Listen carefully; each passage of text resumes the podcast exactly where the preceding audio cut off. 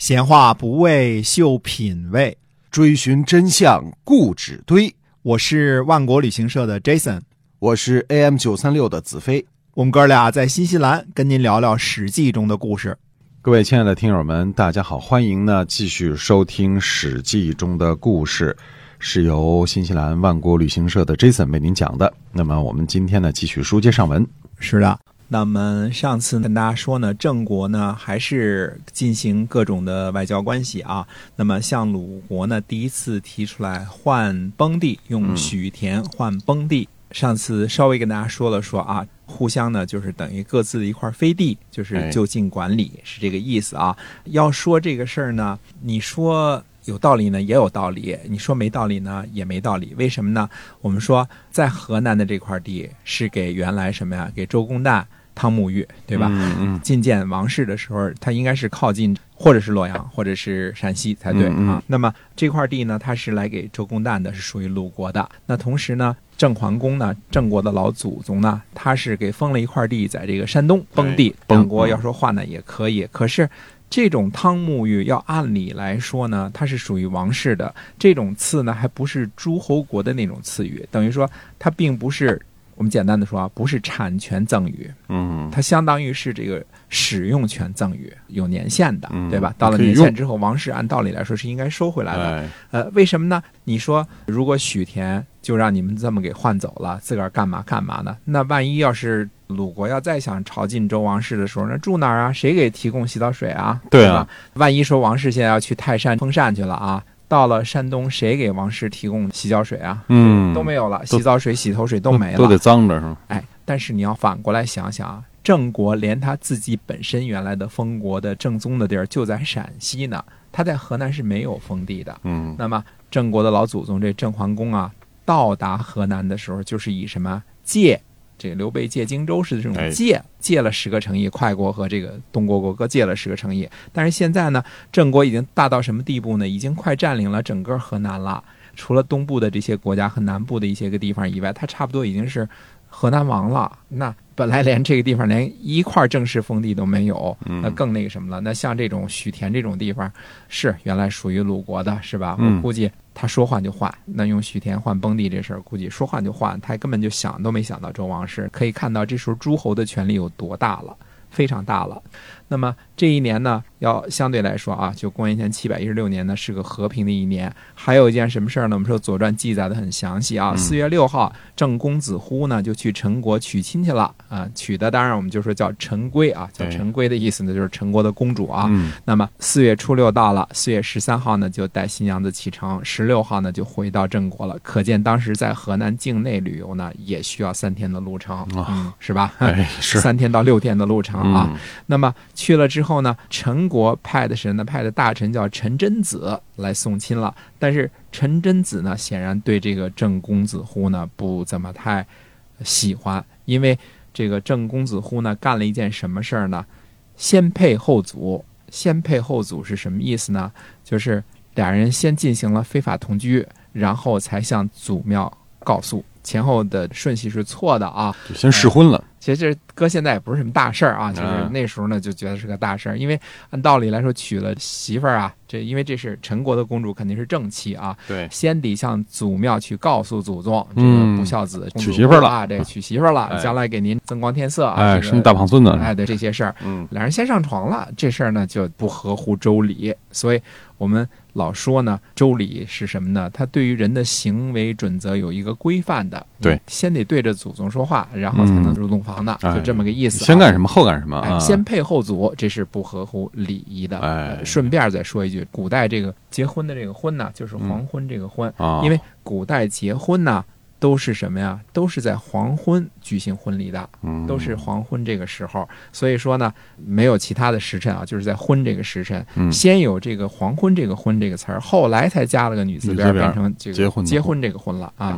这个字儿在古代都是通假的，中国好多字儿在古代的时候都是通假的。慢慢再说啊，其实不必特别较真儿，有的时候出了白字儿什么的啊，包括发音什么的都是好多都是通假的，尽量。照对的念你把崩田念成仿田了，其实我们也不也不说你怎么着，对对对就是你应该多查查字典，哎仅此而已了。嗯，最后呢，我们说这一年，你看啊，又有结婚，又有换地，是吧？哎又有讲和，最后呢，齐贵还做成了一个和事佬，让这个郑国、魏国、宋国呢都和好了。嗯呃，郑庄公为此呢，还带着齐僖公去朝见王室了，这被认为呢也是合乎周礼的。可见郑庄公呢还是卿士，还是有一定的地位的。嗯那么同时，我们也可以看到周王室在这个初年，这已经从平王东迁已经过了五十多年了，对吧？嗯和诸侯国之间的关系那，实在叫一般般呐。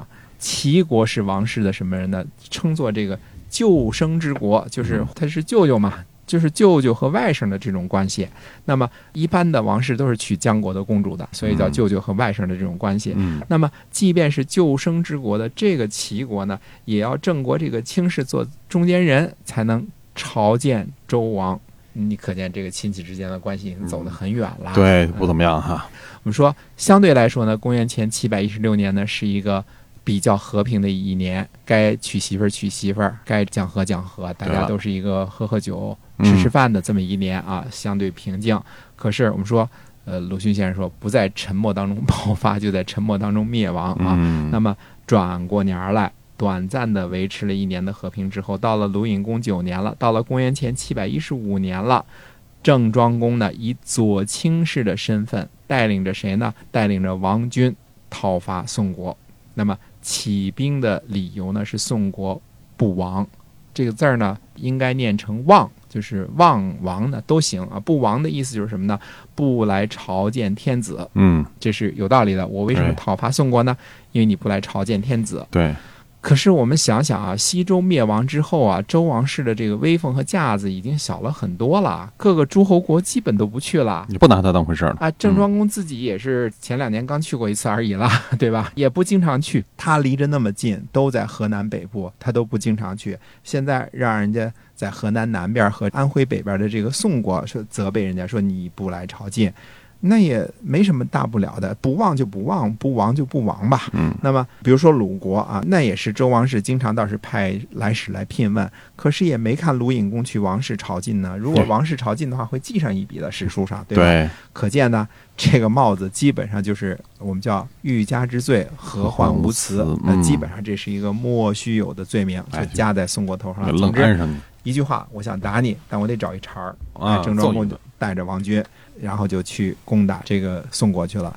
我们如果再稍微联想一下这个郑庄公这两年的作为啊，比如说跟鲁国进士前嫌，跟鲁国换地，拿崩地换许田，嗯和鲁国结盟，和陈国和好，先是和好，然后又跟陈国通婚。那这些个呢，包括呢忍受了西国公呢夺了自己一半的权利，因为一个是左卿士，一个右卿士嘛，现在等于是一个卿士劈两半了嘛。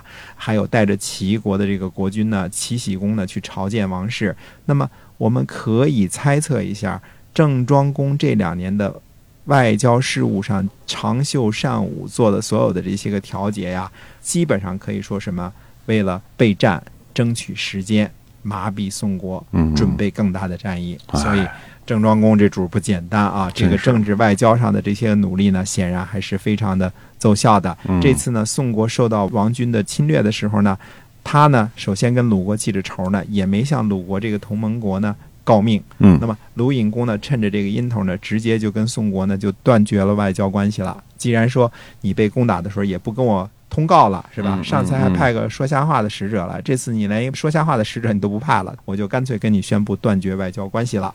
但是呢，这场战争呢，刚正准备大动干戈的时候，突然发生了一件什么事儿呢？在郑国的北方呢，发生了戎乱。